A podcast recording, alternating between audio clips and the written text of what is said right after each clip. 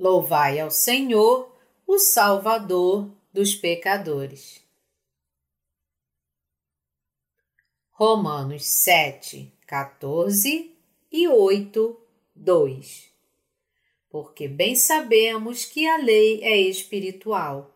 Eu, todavia, sou carnal, vendido à escravidão do pecado. Porque nem mesmo compreendo o meu próprio modo de agir pois não faço o que prefiro, e sim o que detesto. Ora, se faço o que não quero, consinto com a lei, que é boa. Neste caso, quem faz isto já não sou eu, mas o pecado que habita em mim. Porque eu sei bem que em mim, isto é, na minha carne, não habita bem nenhum, pois o querer o bem está em mim, não, porém, o efetuá-lo porque não faço o bem que prefiro, mas o mal que não quero, esse faço. Mas se eu faço o que não quero, já não sou eu quem o faz, e sim o pecado que habita em mim. Então, ao querer fazer o bem, encontro a lei de que o mal reside em mim, porque no tocante ao homem interior, tenho prazer na lei de Deus, mas vejo nos meus membros outra lei que, guerreando contra a lei da minha mente, me faz prisioneiro da lei do pecado que está nos meus ombros. Desventurado homem que sou! Quem me livrará do corpo desta morte? Graças a Deus por Jesus Cristo, nosso Senhor. De maneira que eu, de mim mesmo, com a mente, sou escravo da lei de Deus, mas segundo a carne, da lei do pecado. Agora, pois, já nenhuma condenação há para os que estão em Cristo Jesus. Porque a lei do Espírito da vida em Cristo Jesus te livrou da lei do pecado e da morte. O homem é um pecador que herdou o pecado. Todos os seres humanos herdaram o pecado de Adão e Eva e se tornaram as sementes do pecado. Nós somos, portanto, nascidos originalmente como a semente do pecado e, inevitavelmente, nos tornamos seres pecadores. Nenhuma pessoa no mundo pode evitar tornar-se pecadora em razão de um ancestral, Adão, apesar de nenhuma delas querer ser pecadora. Qual é a origem do pecado? O pecado foi herdado de nossos pais. Nós nascemos com pecado em nossos corações. Esta é a natureza dos pecadores que herdamos. Temos doze tipos de pecados que foram herdados de Adão e Eva. Esses pecados, prostituição, furtos, homicídios, adultérios, avareza, malícias, dolo, lascívia, inveja, blasfêmia, soberba, loucura, são intrínsecos em nossos corações a partir do momento que nascemos. A natureza humana básica é o pecado. Portanto, nascemos com doze tipos de pecados. Não podemos deixar de confessar que somos pecadores, porque nascemos com pecado em nossos corações. O ser humano nasce pecador e é inevitavelmente pecador porque originalmente ele tem pecado dentro de si, mesmo que não tenha pecado durante toda a sua vida. A pessoa se torna pecadora porque nasce com pecado em seu coração. Mesmo se não pecarmos com a nossa carne, não podemos deixar de nos tornar pecadores porque Deus olha para o nosso coração. Portanto, todos os seres humanos são pecadores diante de Deus. O homem comete o pecado da transgressão. O ser humano também comete o pecado da transgressão. O homem comete os pecados com a carne, desenvolvendo o pecado original dentro dele. Chamamos esses pecados de iniquidades ou transgressões são as ofensas de nosso comportamento exterior que se originam nos doze tipos de pecados em nosso coração. O pecado do interior faz com que o ser humano cometa obras iníquas e, portanto, torna todos os seres humanos pecadores, sem exceção. O ser humano não parece ser pecador quando ainda é muito jovem. O pecado não é muito notório em uma criança quando ela é bem jovem, assim como uma jovem árvore de caqui não dá caquis. Mas o pecado começa a aparecer cada vez mais dentro de nós à medida que envelhecemos e descobrimos que somos pecadores. Chamamos esses pecados de iniquidades ou transgressões e são os que cometemos por meio de nosso comportamento. Deus diz que todos são pecados. O pecado no coração e as obras iníquas da carne são pecados. Deus chama o ser humano de pecador. Todos os pecados estão incluídos nos pecados do coração e são pecados manifestados pelo comportamento. Portanto, todas as pessoas nascem pecadoras aos olhos de Deus, pecando ou não pelo seu comportamento. Os não crentes insistem que o homem nasce bom e que ninguém nasce mal, mas Davi confessou a Deus: Pequei contra ti, contra ti somente, e fiz o que é mal perante os teus olhos, de maneira que serás tido por justo no teu falar e puro no teu julgar. Eu nasci na iniquidade, e em pecado me concebeu minha mãe. Salmos 51, de 4 a 5. Esta passagem significa: Eu não posso evitar o pecado porque eu sou originalmente uma semente do pecado. Eu sou um grave pecador. Então, se o Senhor levar os meus pecados, eu posso ser redimido de todos eles e me tornar justo, mas se não levar, eu terei que ir para o inferno.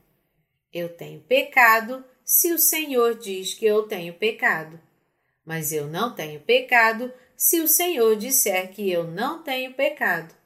Tudo depende do Senhor e do seu julgamento. Falando especificamente, aos olhos de Deus, todos os seres humanos não podem evitar o pecado porque eles herdaram o pecado de seus pais. Eles nasceram pecadores, independentemente de seu comportamento. A única forma de escapar do pecado é crer na salvação de Jesus. A educação pública ensina às nossas crianças uma falsa afirmação, cuja mensagem-chave pode ser resumida da seguinte forma: Todas as pessoas nascem com uma natureza boa. Então viva virtuosamente segundo a natureza boa dos seres humanos. Você pode fazer o bem se você apenas tentar. Eles só falam coisas positivas. Os humanos vivem sob os ensinamentos de princípios morais. Mas por que eles cometem pecados no coração ou na carne, na sociedade ou em casa? Eles fazem isso porque originalmente nascem pecadores. Os humanos nascem como sementes do pecado. Um ser humano não pode evitar o pecado apesar de querer fazer o bem. Isso prova que nascemos com pecado. Você deve se conhecer. As pessoas não podem evitar o pecado com a carne durante suas vidas, porque elas nascem pecadores. Este é o estado original da humanidade. Devemos nos conhecer primeiro. Sócrates disse: Conhece-te a ti mesmo. E Jesus disse: você é um pecador porque foi concebido em pecado e nasceu em iniquidade. Então você deve receber o perdão dos seus pecados. Conheça a ti mesmo. A maioria das pessoas entende errado. Quase todas as pessoas vivem e morrem sem se conhecerem. Só os sábios se conhecem. Aqueles que percebem e creem na verdade de Jesus depois de descobrir que são sementes do mal, são os sábios. Eles têm o direito de entrar no reino do céu. Aqueles que não se conhecem ensinam as pessoas a agir hipocritamente e a não pecar mais.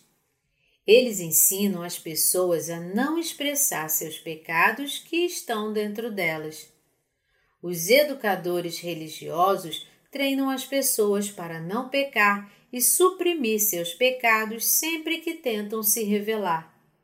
Eles estão todos caminhando rumo ao inferno. Quem são eles? São os servos de Satanás, os falsos pastores. O que eles ensinam não é o que o nosso Senhor Jesus ensinou. É claro, nosso Senhor Jesus não disse para cometer pecados, mas ele nos disse: Vocês têm pecados, são pecadores, e o salário do pecado é a morte.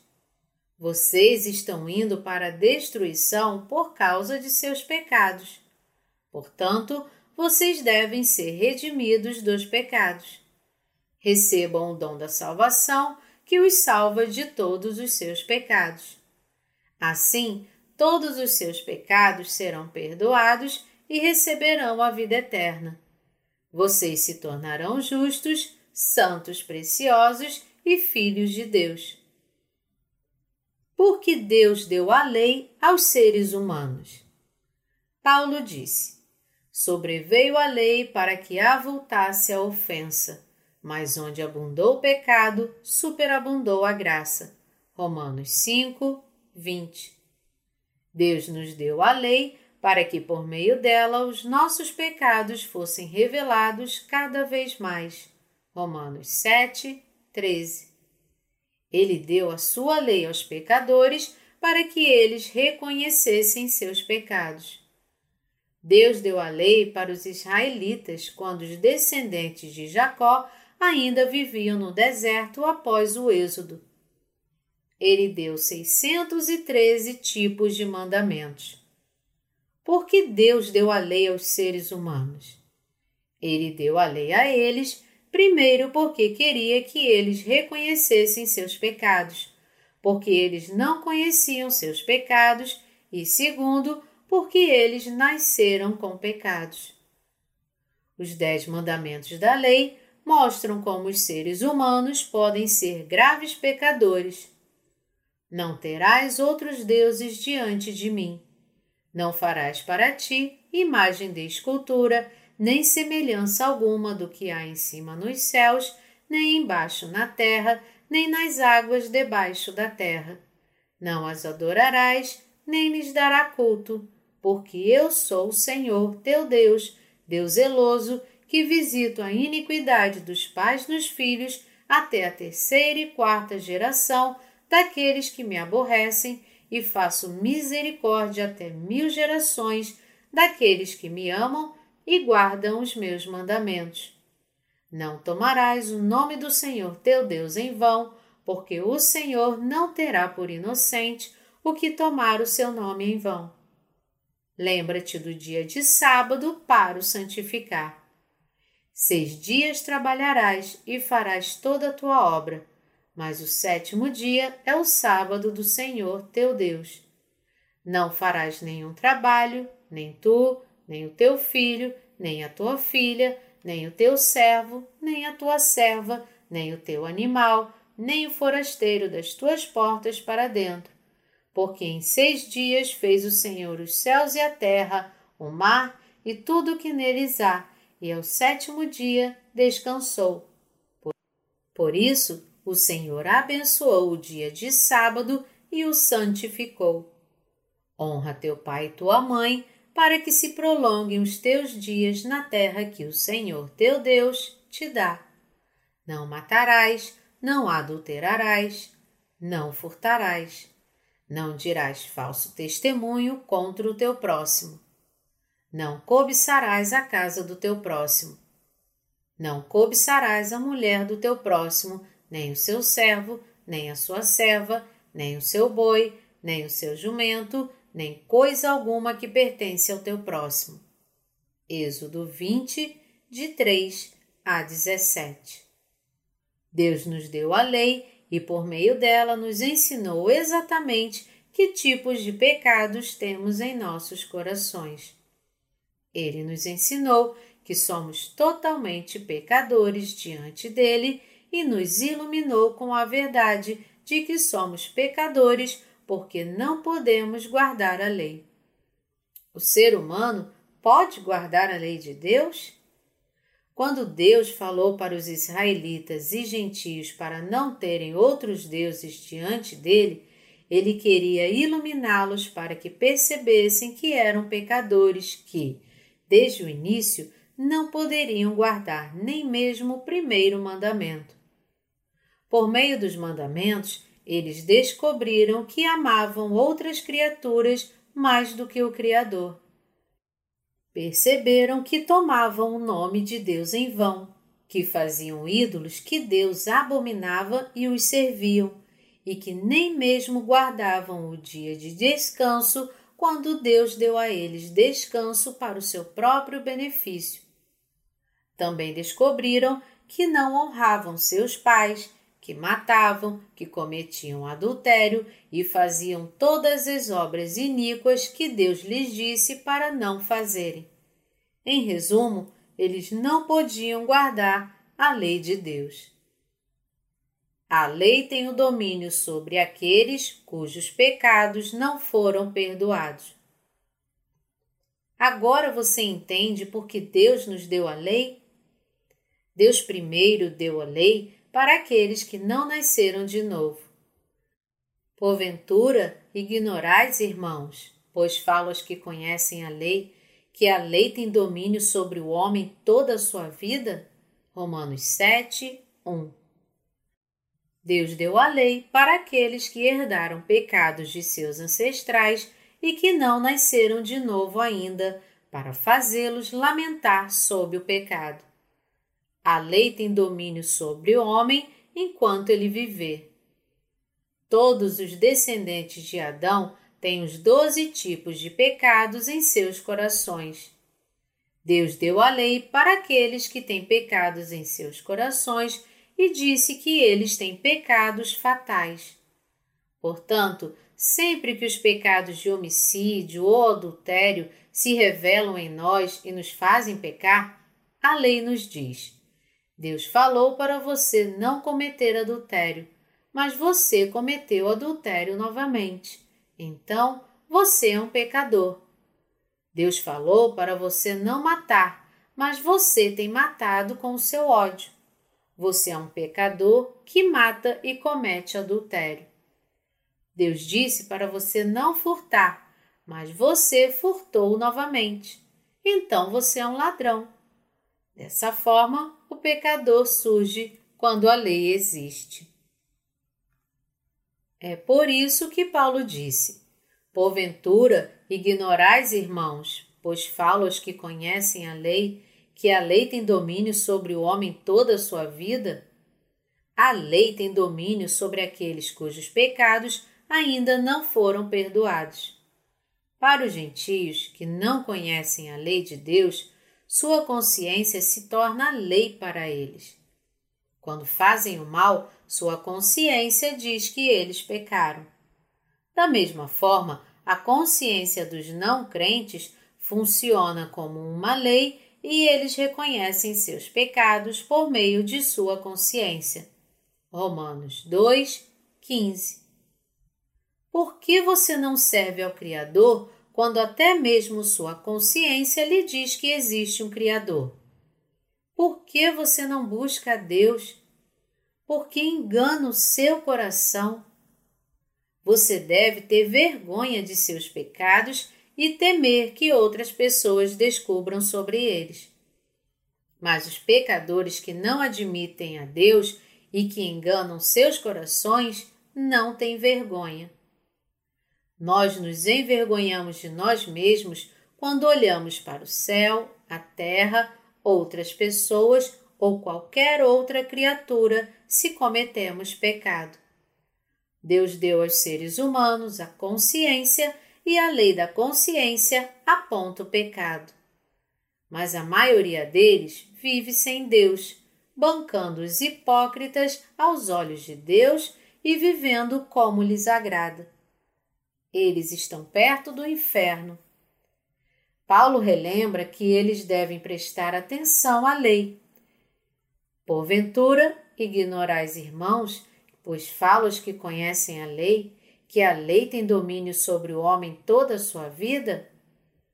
Um ser humano deve nascer duas vezes, uma vez como pecador e então nascer de novo pela graça da redenção de Deus para viver como um justo. Paulo explicou como o Senhor Jesus nos salvou da maldição da lei do pecado da seguinte forma: Ora, a mulher casada está ligada pela lei ao marido enquanto ele vive, mas se o mesmo morrer, desobrigada ficará da lei conjugal. De sorte que será considerada adúltera se, vivendo ainda o marido, unir-se com outro homem. Porém, se morrer o marido, estará livre da lei e não será adúltera se contrair novas núpcias. Romanos 7, de 2 a 3. Se uma mulher casada tem um caso, ela é chamada de adúltera. Mas se seu marido morrer e ela casar com outro homem, não há nada de errado com isso. A mesma lógica se aplica à nossa libertação da lei do pecado. A lei tem domínio sobre todos os descendentes de Adão cujos pecados ainda não foram perdoados. Ela diz para eles: Vocês são pecadores. Então, eles confessam seu estado pecaminoso sob a lei, dizendo: eu devo ir para o inferno. Eu sou um pecador e é natural para mim ir para o inferno por causa do salário dos meus pecados. Mas se morrermos para a lei, através do corpo de Cristo, a lei não pode mais ter domínio sobre nós, porque nosso velho homem foi crucificado com Cristo, sendo batizado com ele. Nosso velho homem está morto. Nosso Senhor Jesus tomou conta dos nossos antigos maridos e nos permitiu casar com ele. Assim, meus irmãos, também vós morrestes relativamente à lei, por meio do corpo de Cristo, para pertencerdes a outro, a saber, aquele que ressuscitou dentre os mortos, a fim de que frutifiquemos para Deus. Romanos 7, 4 Deus deu a lei a todos os seres humanos que nasceram com o pecado devido ao seu ancestral comum, Adão, para que o pecado, por meio do mandamento, fosse ainda mais revelado. Ele os fez ficar por um tempo sob o julgamento de Deus, mas os salvou através do corpo de Cristo. Jesus Cristo morreu em nosso lugar. Não está certo irmos para o inferno segundo a lei de Deus? está certo. Contudo, o Senhor Jesus foi enviado a este mundo, levou sobre si todos os nossos pecados com o seu batismo no Rio Jordão, foi crucificado, julgado e amaldiçoado pela ira da lei em nosso lugar. Por meio disso, e somente disso, agora podemos ser salvos e nascer de novo pela fé nisso. Aqueles que não nasceram de novo vão para o inferno. Eles deveriam crer em Jesus e ser salvos. Nós devemos morrer com Jesus Cristo. Se nosso velho homem não morrer, não poderemos nos tornar novas criaturas e entrar no reino do céu. Se nosso velho homem não for julgado de acordo com a lei, por meio de nossa fé unida a Jesus, seremos julgados e enviados para o inferno. Todos aqueles que não nasceram de novo irão para o inferno. Os não crentes vivem bem, desfrutando de tudo que uma vida boa pode oferecer, mas eles não se importam com o castigo eterno. Todos os seres humanos devem receber o perdão dos pecados pelo Senhor Jesus enquanto vivem nesta terra. Todo velho homem tem que morrer junto com Jesus pela fé, porque não podemos nascer de novo depois de nossa partida deste mundo. Devemos morrer e ser libertos de nossos pecados por meio de nossa fé em Jesus Cristo. Através do quê? Através do corpo de Cristo. Como? Crendo que Jesus veio a este mundo e levou todos os nossos pecados. Você está morto? Existe alguém que ainda não morreu? Você pode pensar: como posso estar morto? Como estou vivo agora se morri? Este é o segredo. É um mistério que nenhuma religião pode resolver. Somente os nascidos de novo podem dizer que seu velho homem já morreu em união com Jesus. Os pecadores só podem nascer de novo e seus velhos homens só podem morrer quando ouvirem a palavra de Deus dos nascidos de novo. E por meio disso podem se tornar servos de Deus. Todos os seres humanos devem ouvir a palavra de Deus dos nascidos de novo. Você não pode nascer de novo enquanto ignora seus ensinamentos. Mesmo Paulo não poderia nascer de novo sem Cristo, apesar de ter aprendido a palavra de Deus com Gamaliel, um dos mais proeminentes mestres da lei daquela época. Quão agradecidos nós somos! Podemos colher os frutos da justiça de Deus pela fé em Jesus Cristo, que ressurgiu da morte quando morremos através do corpo de Cristo pela fé.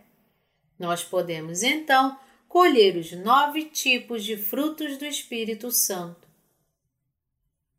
As paixões pecaminosas em nossos membros estavam trabalhando para frutificar para a morte. Porque, quando vivíamos segundo a carne, as paixões pecaminosas postas em realce pela lei operavam em nossos membros a fim de frutificarem para a morte. Romanos 7, 5. Quando vivíamos segundo a carne, significa antes de nascermos de novo. As paixões pecaminosas em nossos membros trabalhavam para frutificar para a morte quando nós não tínhamos a fé através do corpo de Cristo. Elas trabalhavam constantemente em nossos membros naquele tempo. Existem doze tipos de pecados no coração. Isso significa que existem doze tipos de saídas de pecados em nosso coração. Hoje, por exemplo, o pecado do adultério pode surgir pela sua saída e agitar o coração. Então o coração dá ordem à cabeça. O adultério saiu de seu esconderijo e me disse para cometer adultério. Então a cabeça responde: Tudo bem, vou comandar os braços e as pernas para fazer isso. Ouça, braços e pernas, faça o que quiser, rapidamente. A cabeça comanda seus membros para irem ao lugar onde a carne comete adultério. Então o corpo vai e executa o comando. Da mesma forma, quando o pecado do homicídio sai do esconderijo, isso mexe com o coração e o coração faz com que sua mente fique com raiva de alguém. Portanto, a cabeça comanda o corpo para se preparar para isso. O pecado trabalha em nossos membros dessa forma. Esta é a razão pela qual nós devemos receber o perdão dos nossos pecados.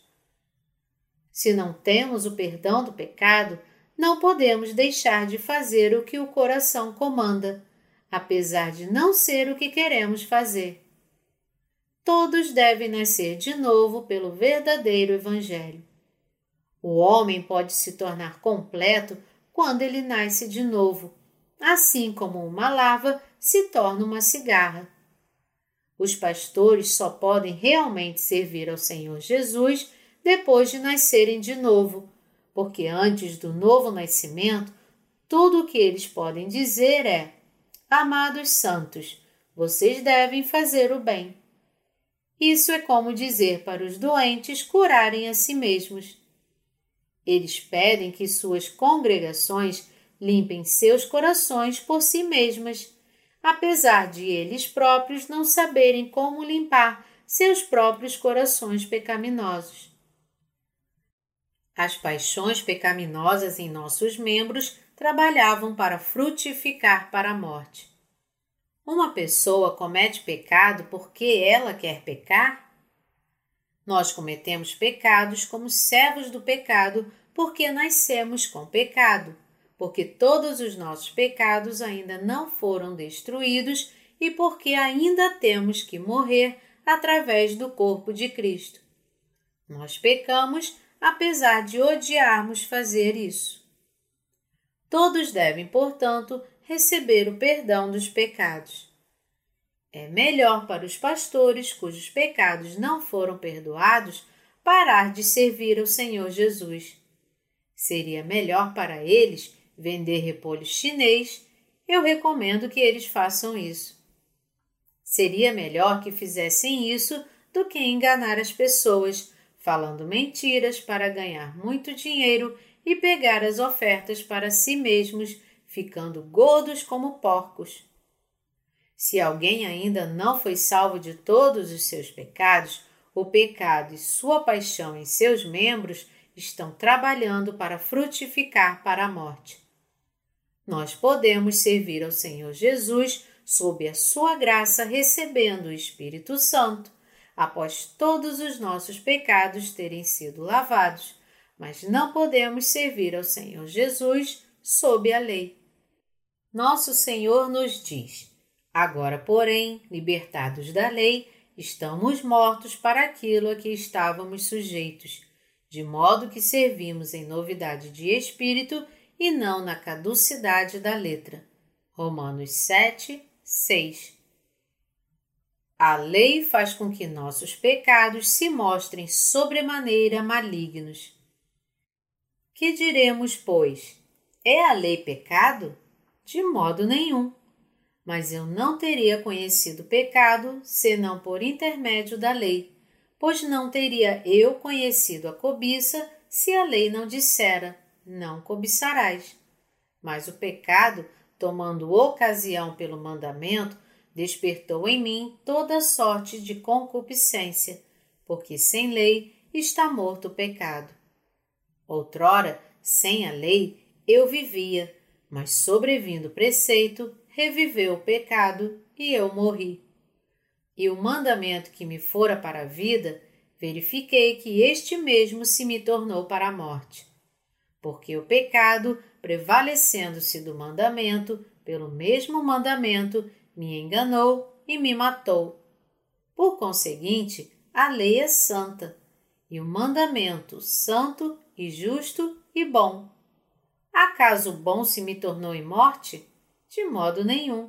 Pelo contrário, o pecado, para revelar-se como pecado por meio de uma coisa boa, causou-me a morte, a fim de que, pelo mandamento, se mostrasse sobremaneira maligno. Romanos 7, de 7 a 13.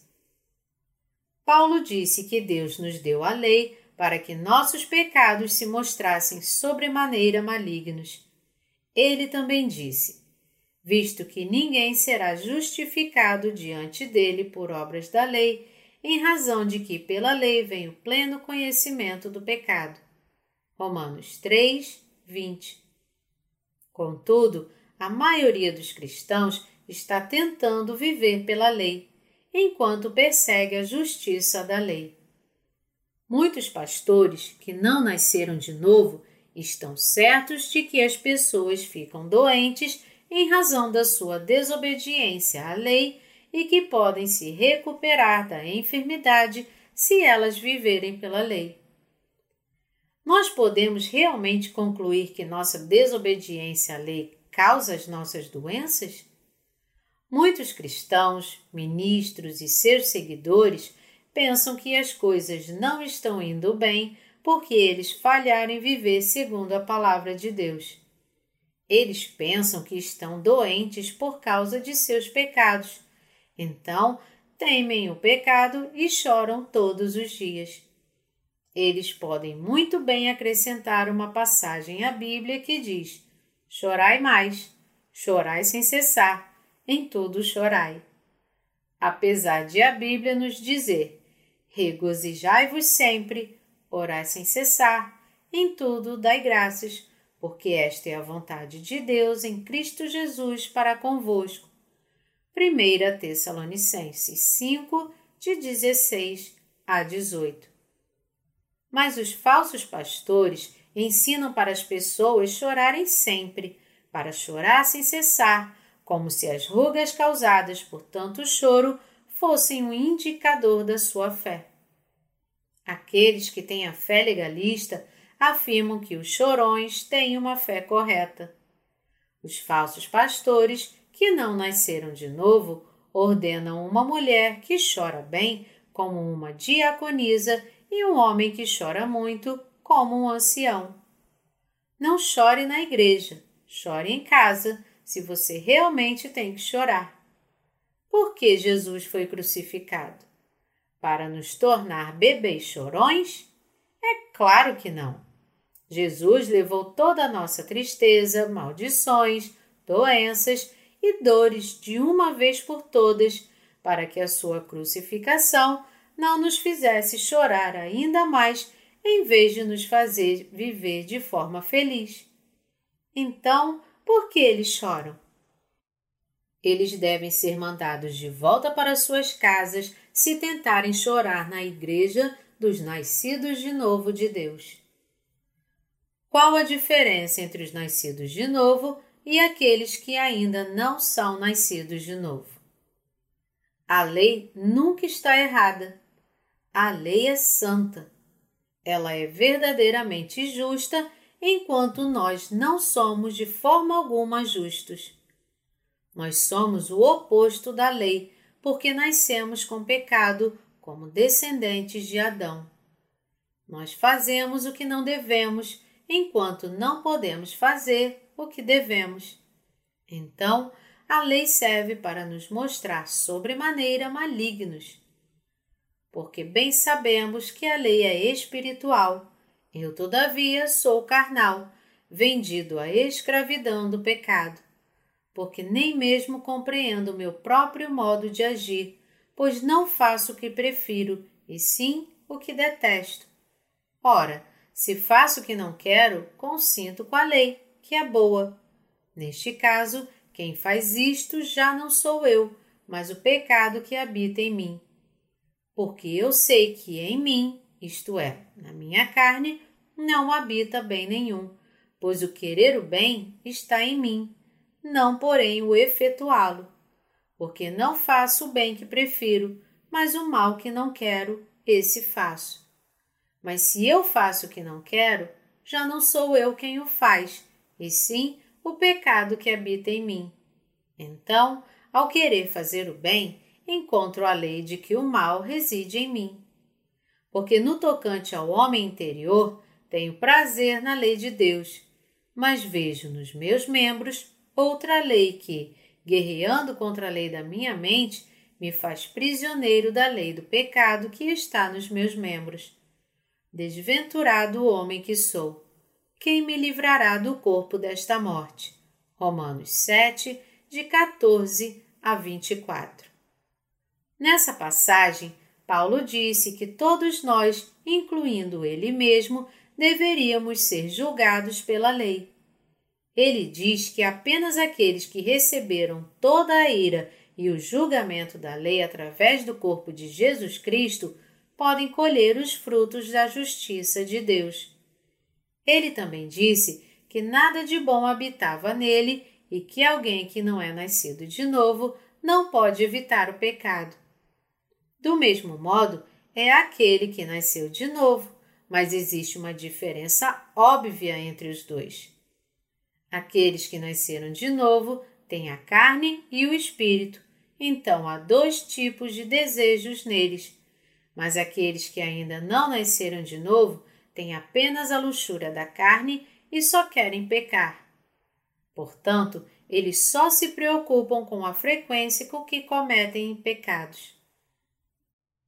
Este é o seu objetivo de vida comum para aqueles que não nasceram de novo.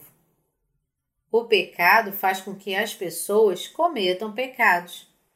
Romanos 7, 20 diz: Mas se eu faço o que não quero, já não sou eu quem o faz, e sim o pecado que habita em mim. Existe pecado no coração do nascido de novo? Não. Existe pecado no coração daqueles que ainda não nasceram de novo? Sim. Se você tem pecado em seu coração, o pecado trabalha na carne e faz com que você cometa ainda mais pecados. Porque não faço o bem que prefiro, mas o mal que não quero, esse faço. Mas se eu faço o que não quero, já não sou eu quem o faz, e sim o pecado que habita em mim. Os seres humanos não podem evitar o pecado em toda a sua vida porque nasceram com pecado.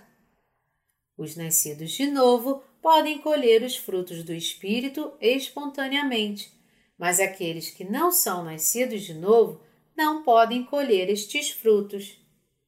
Eles não têm misericórdia pelos outros. Alguns deles até mesmo matam seus próprios filhos, se seus filhos os desobedecem. Crueldades surgem de seus corações e matam seus filhos em seus corações quando seus filhos os desobedecem. Apesar de não matarem seus filhos de verdade, com seus corações, eles os matam incontáveis vezes. Você entende o que eu estou tentando dizer aqui? Mas os justos não podem fazer uma coisa dessas.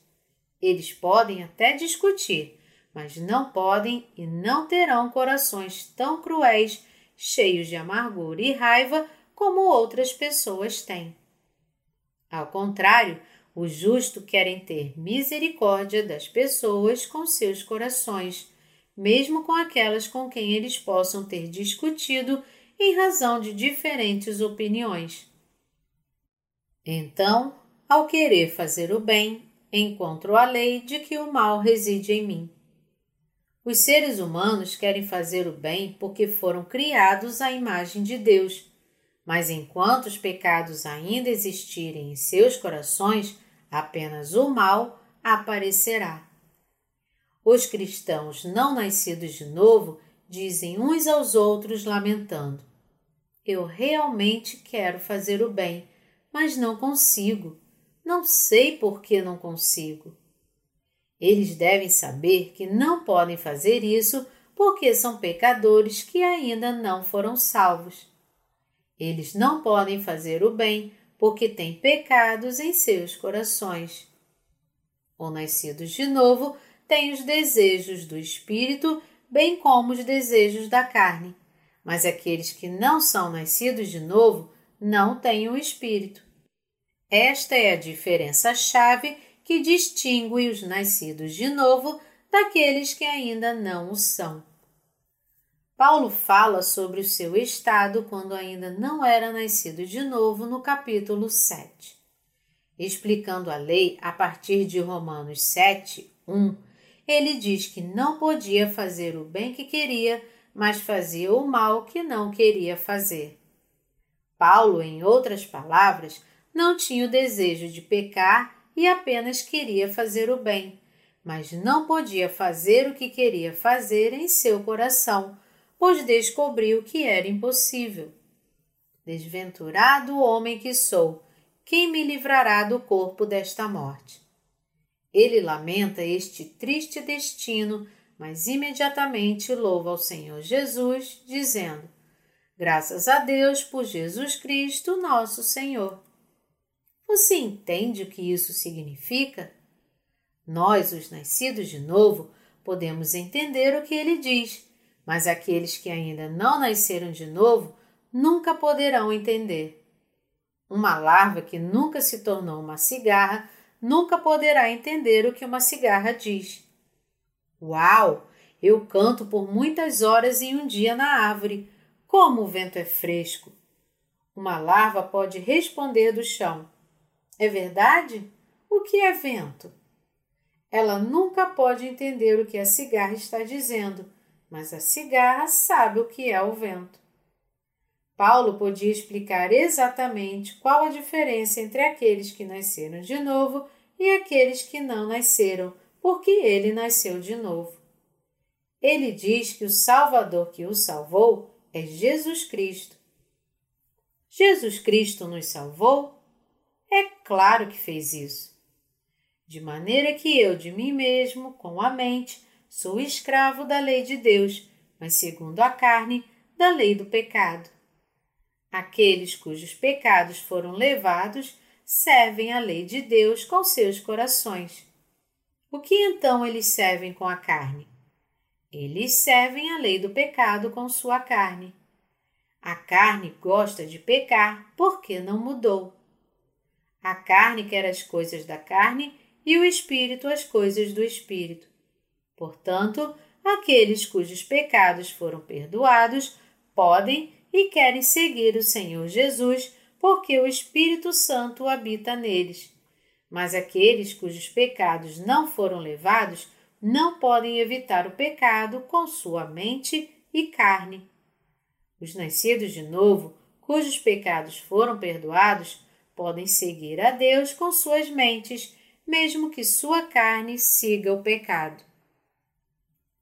A lei do Espírito da vida em Cristo Jesus nos torna livres da lei do pecado e da morte.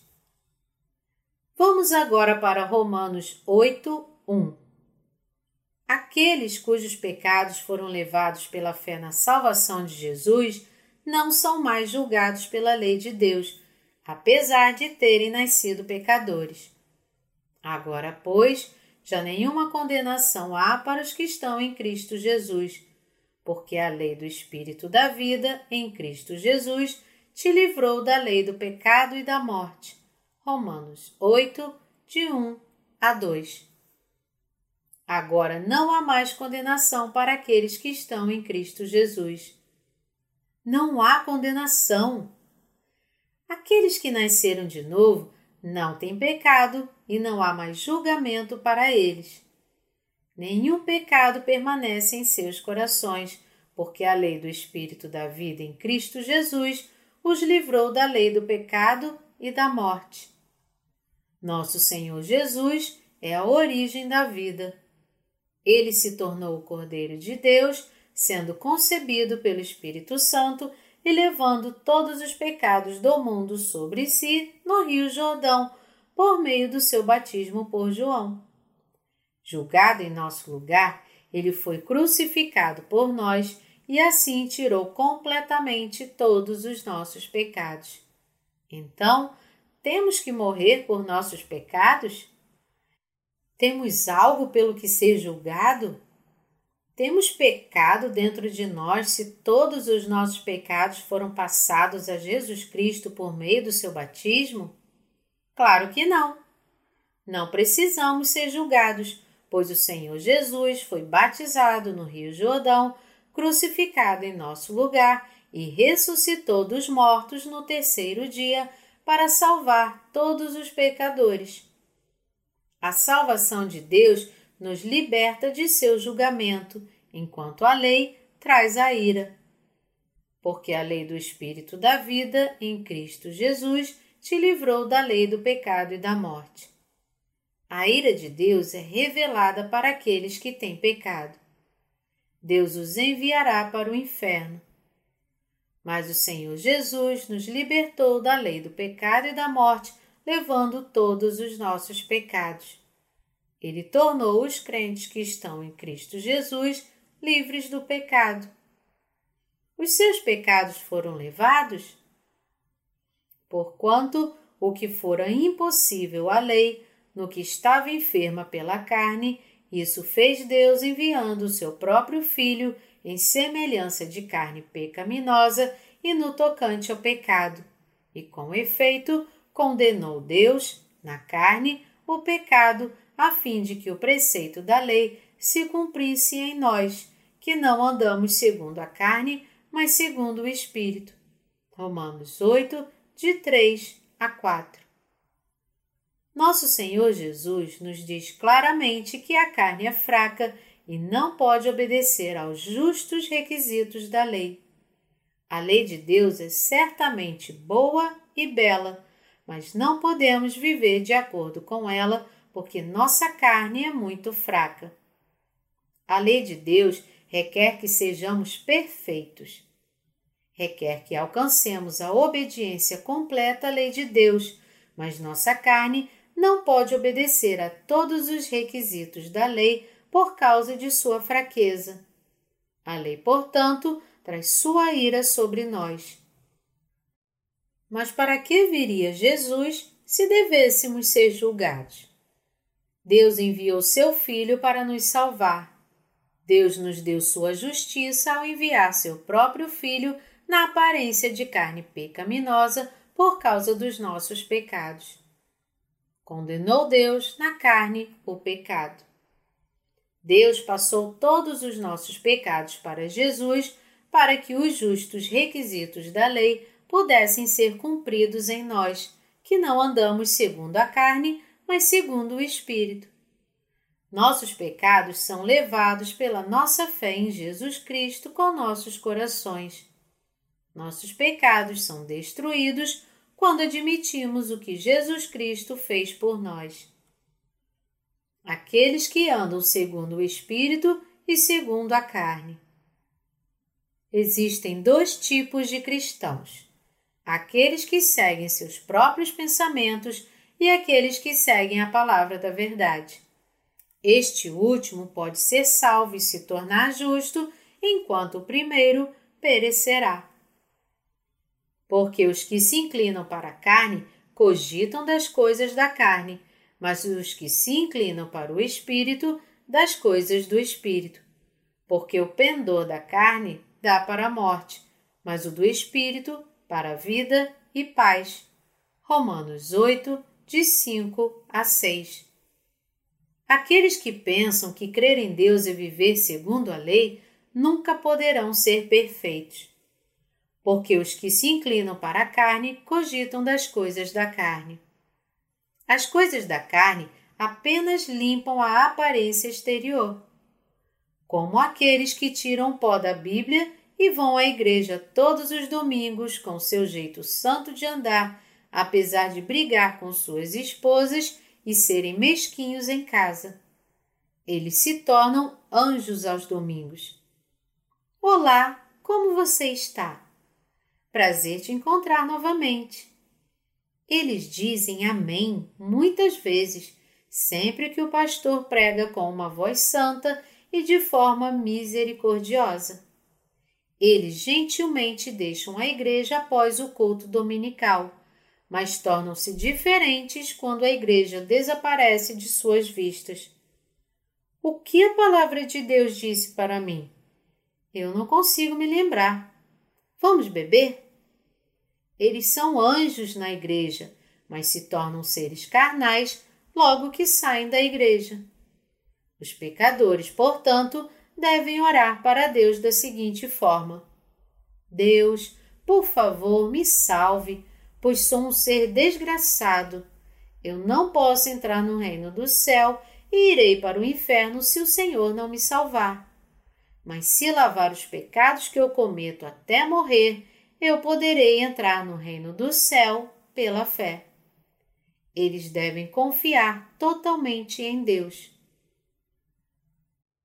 Todos os crentes podem receber a redenção dos seus pecados e levar uma vida espiritual quando seguem a palavra de Deus. Porque os que se inclinam para a carne cogitam das coisas da carne, mas os que se inclinam para o espírito, das coisas do espírito. Porque o pendor da carne dá para a morte, mas o do espírito para a vida e paz. Romanos 8, de 5 a 6.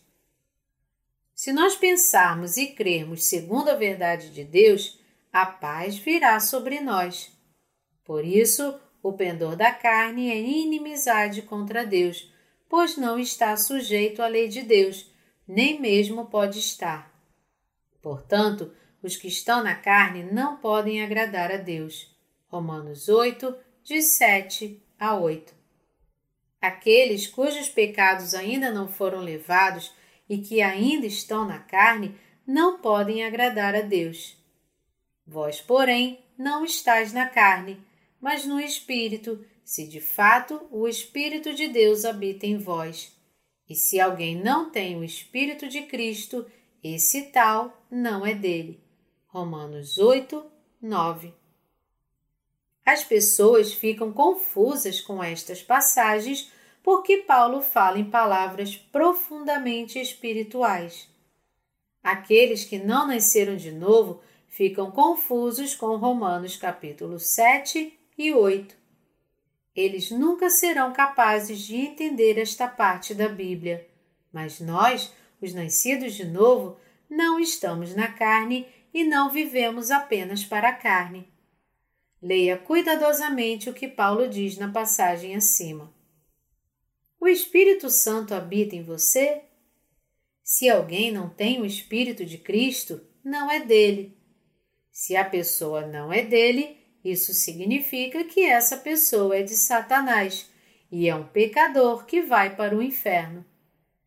Se, porém, Cristo está em vós, o corpo, na verdade, está morto por causa do pecado, mas o espírito é vida por causa da justiça.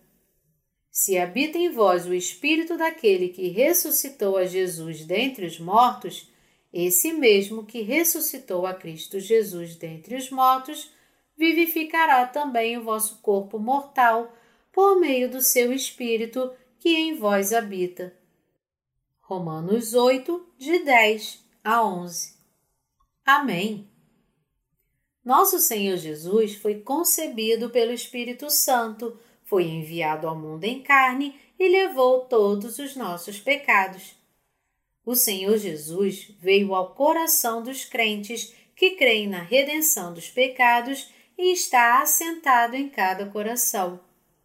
O Espírito Santo vem ao coração e prova que nosso Senhor Jesus lavou todos os nossos pecados, nos deixando brancos como a neve.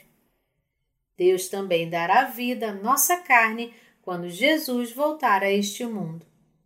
Esse mesmo que ressuscitou a Cristo Jesus dentre os mortos, vivificará também o vosso corpo mortal por meio do seu Espírito que em vós habita. O Espírito testifica com o nosso espírito que somos filhos de Deus. Nós devemos viver pela fé em Deus e pelo Espírito Santo depois de nascermos de novo. Assim, pois, irmãos, somos devedores, não a carne, como se constrangidos a viver segundo a carne. Porque se viverdes segundo a carne, caminhais para a morte. Mas se pelo Espírito mortificardes os feitos do corpo, certamente vivereis. Pois todos os que são guiados pelo Espírito de Deus são filhos de Deus. Porque não recebestes o espírito de escravidão para viverdes outra vez atemorizados, mas recebestes o espírito de adoção, baseados no qual clamamos: Abba, Pai. O próprio Espírito testifica com o nosso espírito que somos filhos de Deus. Ora, se somos filhos, somos também herdeiros, herdeiros de Deus e co-herdeiros com Cristo. Se com ele sofremos, também com ele seremos glorificados. Romanos 8, de 12 a 17. Nós clamamos Abba Pai porque nós recebemos o espírito de adoção, não o espírito de escravidão e temor. O próprio Espírito testifica com o nosso espírito que somos filhos de Deus. Em primeiro lugar, o Espírito Santo testifica que nós recebemos a remissão dos pecados por meio da palavra de Deus concreta. A segunda testificação é que nós não temos pecado. O Espírito testifica que nós somos salvos. Ele faz isso nos corações daqueles cujos pecados foram levados. Não há justo nenhum sequer. Romanos 3, 10. É verdade, mas isso é antes de Deus nos libertar. Abaixo desta passagem está escrito que nós somos justificados gratuitamente pela sua graça por meio da redenção que está em Cristo Jesus. Romanos 3, 24. Também está escrito que o próprio Espírito testifica que nós somos filhos de Deus. O Espírito vem até nós quando admitimos em nossos corações o que Deus fez por nós. Mas se não cremos nisso, este não será encontrado em nós. Se recebemos o que Deus fez por nós em nossos corações, o Espírito testifica: vocês são justos, vocês são meus filhos, vocês são justos, vocês são meu povo. Ora, se somos filhos, somos também herdeiros, herdeiros de Deus e co-herdeiros com Cristo. Se com ele sofremos, também com ele seremos glorificados. É inteiramente apropriado que os filhos de Deus sofram com o Senhor Jesus, bem como sejam glorificados com ele. Aqueles que têm o Espírito Santo, sendo guiados por ele, colocam suas esperanças na entrada do reino do céu. Nós vivemos na esperança do reino milenar e do reino do céu, em vez dos sofrimentos do tempo presente. Vamos voltar para Romanos 8, de 18 a 25. Porque para mim tenho por certo que os sofrimentos do tempo presente não podem ser comparados com a glória a ser revelada em nós. A ardente expectativa da criação aguarda a revelação dos filhos de Deus, pois a criação está sujeita à vaidade, não voluntariamente, mas por causa daquele que a sujeitou, na esperança de que a própria criação será redimida do cativeiro da corrupção para a liberdade da glória dos filhos de Deus porque sabemos que toda a criação, a um só tempo, geme e suporta angústias até agora.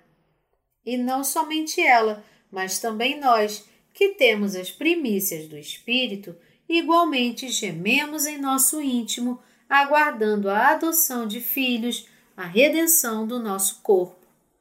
Porque na esperança fomos salvos. Ora, esperança que se vê não é esperança, pois o que alguém vê, como o espera? Mas se esperamos o que não vemos, com paciência o aguardamos. Somos as primícias do Espírito. Nós, os nascidos de novo, somos as primícias da ressurreição. Faremos parte da primeira ressurreição. E somos aqueles que nos prendemos a Ele. Aqueles que são de Cristo farão parte da primeira ressurreição, então verá o fim. Os ateus farão parte da segunda ressurreição e serão julgados. É por isso que Paulo diz: Porque para mim tenho por certo que os sofrimentos do tempo presente não podem ser comparados com a glória a ser revelada em nós. A glória que ele fala é sobre o milênio e o reino do céu Todos nós seremos transformados quando esse tempo abençoado chegar. Os filhos de Deus receberão a vida eterna do Senhor Jesus e a carne realmente ressuscitará dos mortos. Nossas almas já foram ressuscitadas dos mortos. Deus renovará todas as coisas e os justos viverão alegremente como reis durante mil anos. Todas as criaturas do universo aguardam a manifestação dos filhos de Deus. A criação será mudada e nós seremos mudados. Não haverá mais coisas como a dor, sofrimento ou morte no tempo do milênio. Mas nós gememos agora. Por quê? Porque a carne ainda é fraca. O que faz a nossa alma gemer? Ela geme pela redenção dos nossos corpos.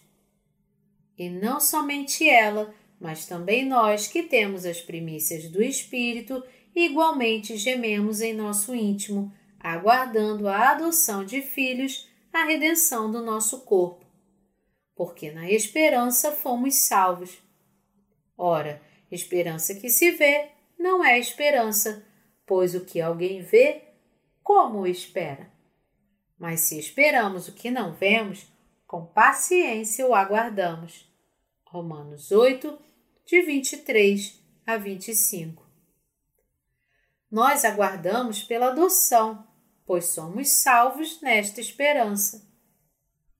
Nós, cujos pecados foram completamente levados, entraremos no milênio e no reino do céu. Não iremos perecer, mesmo que o mundo acabe repentinamente. Nosso Senhor Jesus virá a este mundo quando realmente for o fim. Ele fará novas todas as coisas e irá ressuscitar renovada a carne dos justos. Ele os fará reinar por mil anos. O fim do mundo é desespero para os pecadores, mas nova esperança para os justos. Paulo esperava por isso. Você geme e espera a redenção do seu corpo? O espírito também está esperando? Nós seremos transformados em corpos espirituais, como o corpo ressuscitado de Jesus Cristo, não sentindo mais dor e fraqueza o Espírito Santo ajuda os justos a ter fé. O Espírito Santo nos ajuda a ter fé. Nós temos esperança pelo que vemos? Não, temos esperança pelo que não podemos ver ainda. Também o Espírito, semelhantemente, nos assiste em nossa fraqueza, porque não sabemos orar como convém mas o mesmo Espírito intercede por nós sobremaneira com gemidos inexprimíveis. E aquele que sonda os corações sabe qual é a mente do Espírito, porque, segundo a vontade de Deus, é que ele intercede pelos santos. Romanos 8, de 26 a 27. O que o Espírito realmente quer dentro de nós? O que ele nos ajuda a fazer? que você espera? Nós esperamos por novos céus e nova terra, segundo a Pedro 3, 13, o reino do céu. Não queremos mais viver neste mundo que pereceu, estamos cansados e aguardamos o dia de nosso Senhor Jesus.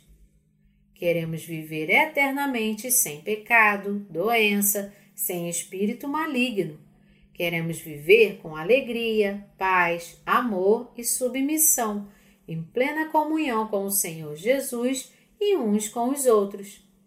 Então, o Espírito geme e intercede por nós, aguardando pelos novos céus e nova terra. Falando francamente, nós, os justos, não temos prazer neste mundo exceto talvez jogar futebol de vez em quando com nossos conservos servos de Deus. Nós vivemos na terra porque estamos interessados em pregar o Evangelho. Se não fosse por esta grande comissão, os justos não teriam razão de estar neste mundo.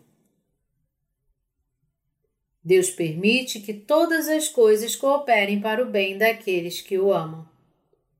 Vamos ler Romanos 8, de 28 a 30.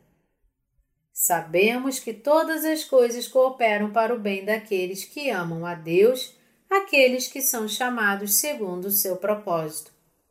Porquanto, aos que de antemão conheceu, também os predestinou para serem conformes à imagem de seu filho, a fim de que ele seja o primogênito entre muitos irmãos. E aos que predestinou, a esses também chamou, e aos que chamou, a esses também justificou, e aos que justificou, a esses também glorificou. Em Romanos 8, 28, Paulo diz: Sabemos que todas as coisas cooperam para o bem daqueles que amam a Deus, daqueles que são chamados segundo o seu propósito. Esta passagem é muito importante Muitas pessoas pensam: por que eu nasci? Deus deveria ter me colocado em um lugar onde Satanás não existisse e deveria ter me permitido viver no reino do céu desde o princípio. Por que ele me fez assim? Algumas pessoas que nasceram em más condições guardam rancor, primeiro contra seus pais e também contra Deus. Por que você me fez nascer com esse sofrimento? Essa passagem nos dá a resposta correta para essa pergunta. Nós nascemos como criaturas de Deus. Está certo? Nós somos a sua criação. Deus nos criou a sua imagem conforme a semelhança de Deus, mas ainda somos suas criaturas. Há um propósito para Deus nos colocar neste mundo. A Escritura diz: Sabemos que todas as coisas cooperam para o bem daqueles que amam a Deus, daqueles que são chamados segundo o seu propósito. Em razão do pecado original herdado de Adão e Eva, nossos ancestrais, que foram enganados pelo diabo, nós nascemos pecadores e sofredores. Mas Deus enviou Jesus Cristo para nós para nos tornar seus filhos pela fé. Este é o seu propósito ao nos criar. Ele também deseja nos dar felicidade e vida eterna com Jesus Cristo e Deus Pai no reino milenar e no reino do céu. Sabemos que todas as coisas cooperam para o bem daqueles que amam a Deus, daqueles que são chamados segundo o seu propósito. A vontade de Deus para nós foi toda cumprida quando os nossos pecados foram levados. Não é verdade? Não deveríamos estar alegres por termos nascido neste mundo? Quando pensamos na glória que teremos no futuro, não podemos deixar de ficar felizes por termos nascido de novo. Mas a maioria das pessoas não está feliz e isso porque rejeitaram o amor de Deus. Você sabe por que existem pecados e doenças e porque tudo parece correr bem para os maus, enquanto aqueles que tentam ser bons parecem apenas sofrer? É porque somente quando sofremos é que buscamos a Deus, o encontramos e nos tornamos seus filhos, recebendo perdão dos nossos pecados. Deus permite que as pessoas mais vivam neste mundo para fazer todas as coisas cooperarem para o bem daqueles que o amam. Não pense assim. Não sei por que Deus me fez assim. Por que Deus me deixou nascer em uma família tão pobre e sofredora? Deus nos permite nascer neste mundo sob o reinado de Satanás e da lei para nos fazer seus filhos e para nos fazer viver eternamente como reis com nosso Senhor Jesus em seu reino. Todas as coisas cooperam para o bem e Deus nos fez seus filhos. Este é o propósito de Deus ao nos fazer dessa forma. Não temos do que reclamar e murmurar contra Deus. Por que eu fui feito assim? Por que eu sou dessa forma? A boa vontade de Deus é cumprida por meio dessas dificuldades. Não reclame de seus sofrimentos não cante mais canções pessimistas sobre sua vida. E assim, como aos homens está ordenado morrerem uma só vez, vindo depois disto o juízo. Hebreus 9, 27. Existe a graça de Deus entre o nascimento e o julgamento da pessoa. Nós cremos em Jesus Cristo, todos os nossos pecados foram levados pela graça de Deus e reinaremos eternamente no milênio e no reino do céu. Nós devemos chamar o Senhor de toda a criação. Agora você entende por que Deus o faz sofrer? Ele nos deu sofrimentos e dificuldades para nos abençoar, para sermos seus filhos, nos fazendo retornar para Deus. Deus nos predestinou para sermos conforme a imagem de seu Filho. Não leva muito tempo para nós recebermos a remissão dos pecados, para sermos salvos do julgamento de Deus e nos tornarmos justos. Fomos justificados de uma vez por todas e podemos instantaneamente nos tornar filhos de Deus pela fé. A salvação de Deus não é um resultado de um longo processo de nossa própria santificação. Deus nos salvou de uma vez por todas e nos justificou de uma só vez. Porquanto, aos que de antemão conheceu, também os predestinou para serem conformes à imagem de seu Filho, a fim de que ele seja o primogênito entre muitos irmãos, e aos que predestinou, a esses também chamou, e aos que chamou, a esses também justificou, e aos que justificou, a esses também glorificou. Romanos 8, de 29 a 30. Muitos baseiam as cinco doutrinas do Calvinismo nestas passagens, mas eles estão errados.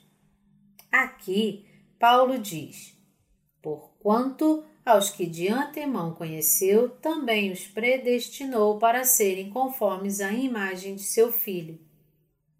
Deus nos predestinou para sermos seus filhos em Jesus Deus nos predestinou para nascermos neste mundo sob seu plano. Ele nos fez conforme a imagem de quem? Conforme a imagem de Deus, a imagem de seu Filho. Deus nos permitiu nascer e ser adotados como seus filhos por meio de Jesus Cristo, de acordo com sua boa vontade. Deus nos chamou por meio de Jesus Cristo quando éramos pecadores, como descendentes de Adão. Vinde a mim, todos os que estáis cansados e sobrecarregados, e eu vos aliviarei. Mateus 11, 28. Ele nos chamou após levar todos os nossos pecados. Ele nos chamou para nos justificar pela fé. Deus nos fez justos e nos glorificou. Deus chamou os pecadores e os justificou de uma vez por todas. Fomos justificados de uma vez por todas pela fé em Jesus Cristo como nosso Salvador, não por meio da santificação gradual, como insistem os teólogos. Deus chama os pecadores e os torna justos.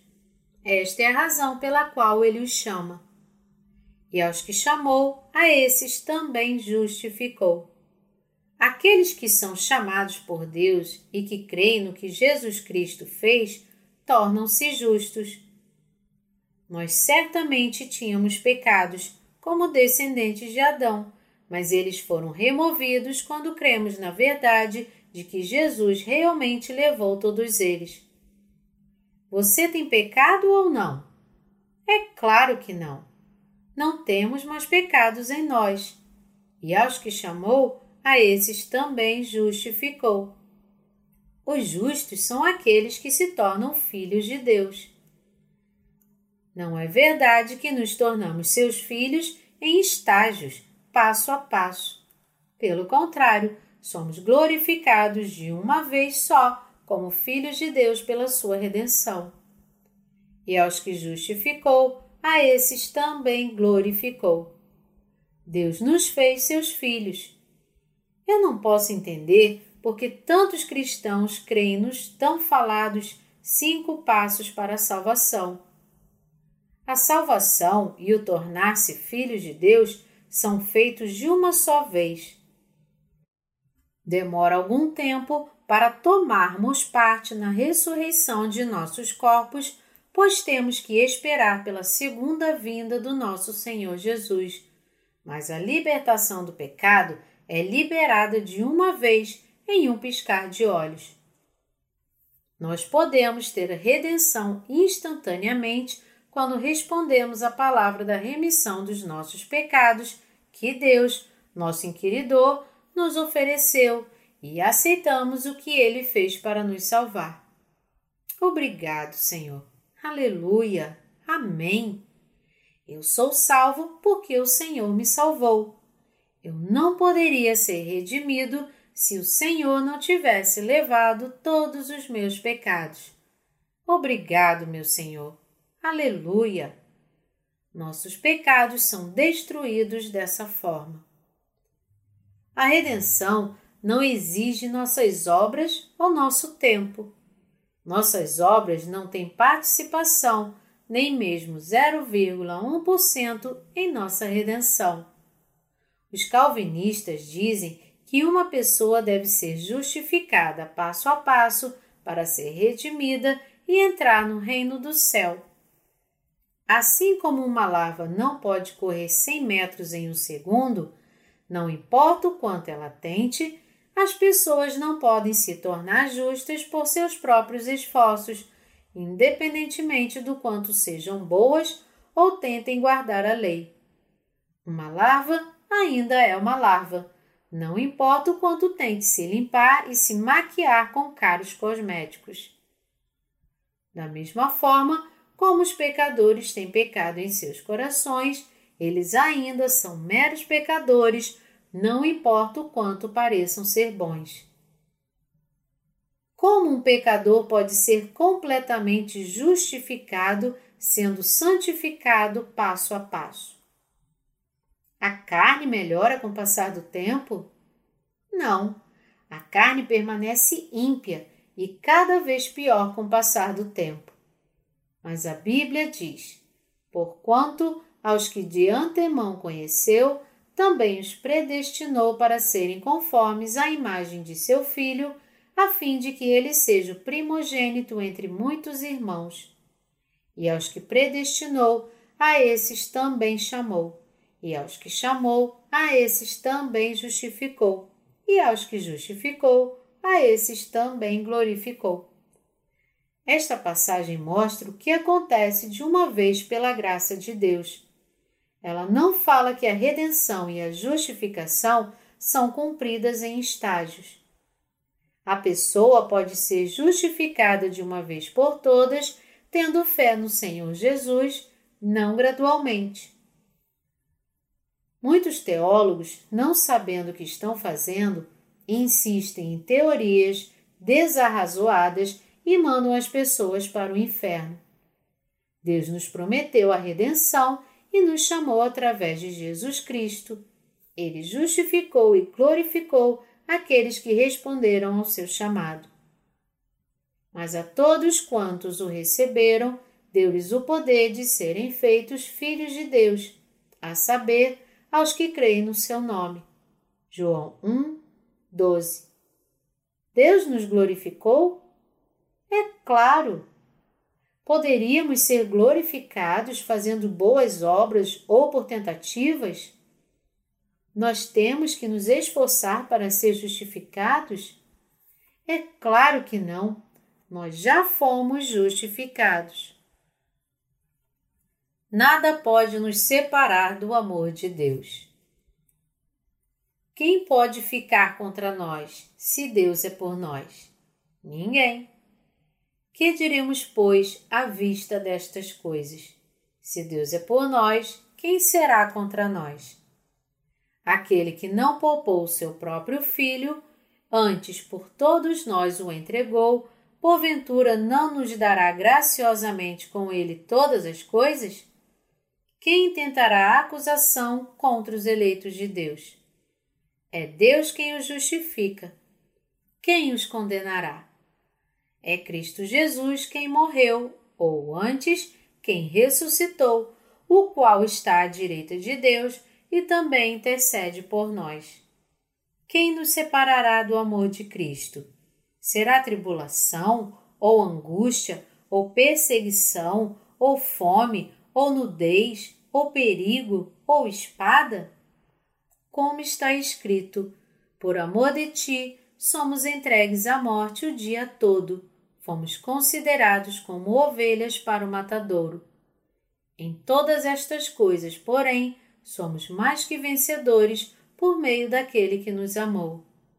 Porque estou bem certo de que nem a morte, nem a vida, nem os anjos, nem os principados, nem as coisas do presente, nem do porvir, nem os poderes, nem a altura, nem a profundidade, nem qualquer outra criatura poderá separar-nos do amor de Deus que está em Cristo Jesus, nosso Senhor. Romanos 8, de 31 a 39. Nada pode nos separar do amor de Deus. Nada pode fazer com que nós, os justos, voltemos a ser pecadores. Nada pode atrapalhar aqueles que se tornaram filhos de Deus e que viverão no milênio e no reino do céu. As tribulações podem nos fazer pecadores? A fome, nudez, perigo ou espada podem nos fazer pecadores novamente? Aquele que não poupou o seu próprio filho, antes por todos nós o entregou, porventura não nos dará graciosamente com ele todas as coisas? Deus nos dá o reino do céu. Ele nos dá todas as coisas graciosamente, porque não poupou o seu único filho para nos salvar. Se Deus o fez o maior dos sacrifícios por nós, por que ele então ele não nos tornaria seus filhos? A redenção que Deus derramou sobre nós é. Deus diz que para sermos redimidos de nossos pecados, devemos primeiro admitir que Jesus Cristo foi enviado em carne de acordo com a vontade de Deus Pai.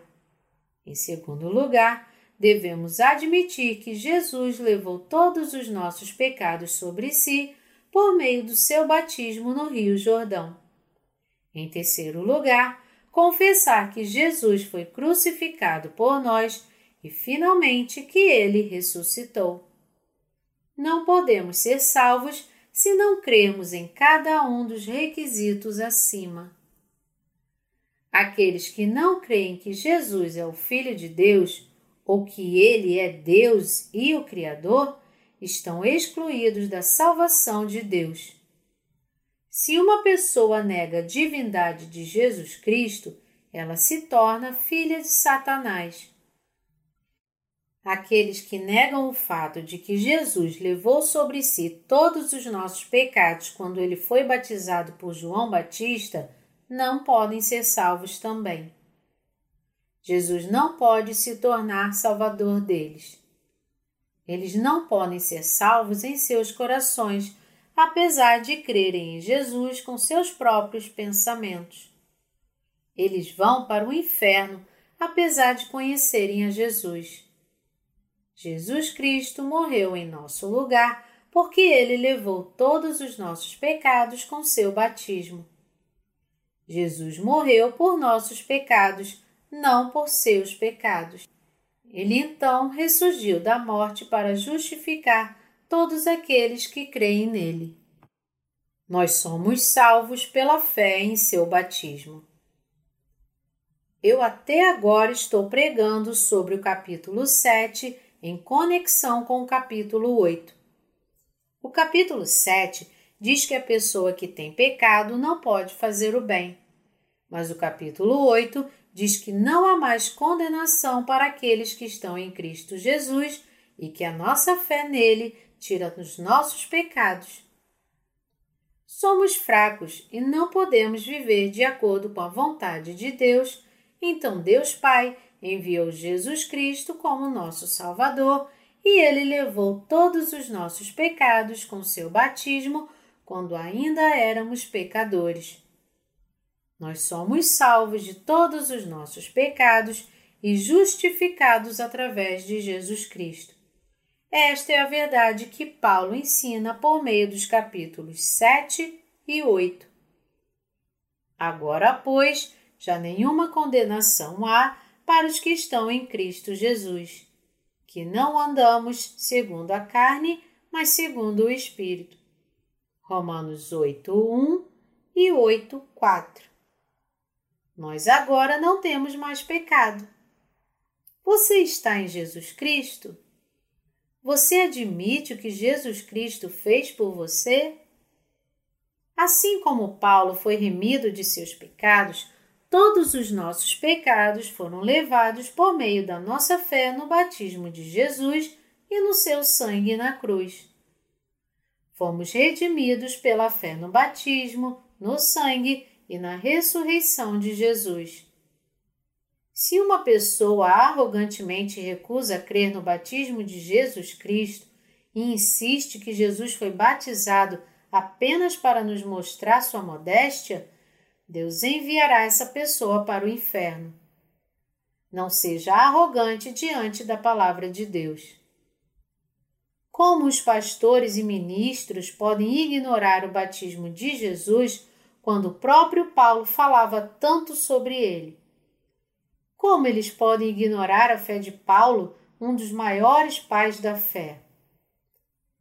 Como podem ignorar os ensinamentos do servo de Deus que o próprio Deus tornou apóstolo? Se nós queremos pregar sobre Jesus Cristo, devemos pregar como está escrito na Bíblia e crer de acordo com ela.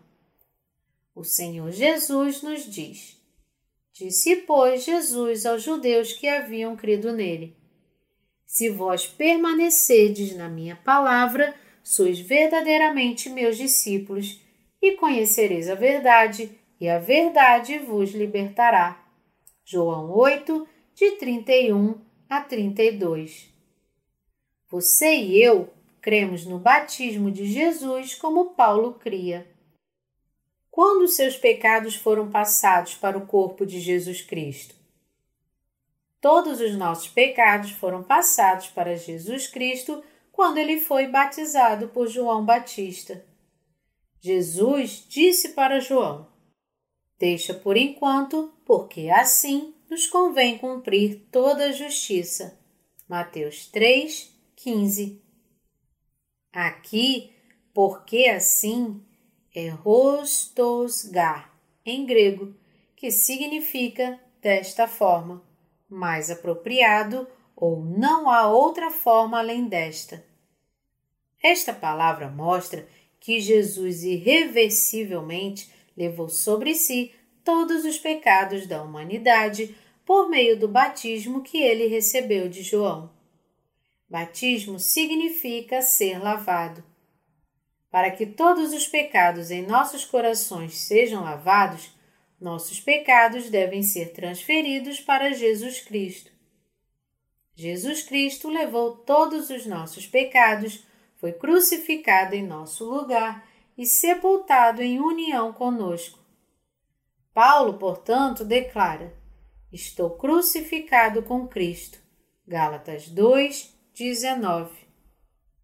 Como podemos estar crucificados se de fato foi Jesus quem foi colocado na cruz? Nós somos crucificados com Cristo porque cremos que Jesus levou todos os nossos pecados sobre ele e foi crucificado por eles. Eu louvo ao Senhor Jesus que me salvou de todos os meus pecados. Nós podemos pregar o Evangelho porque Jesus nos justificou. Eu dou graças ao nosso Senhor Jesus por nos salvar de todos os pecados. Somos pessoas cuja carne é tão fraca e carecemos da glória de Deus.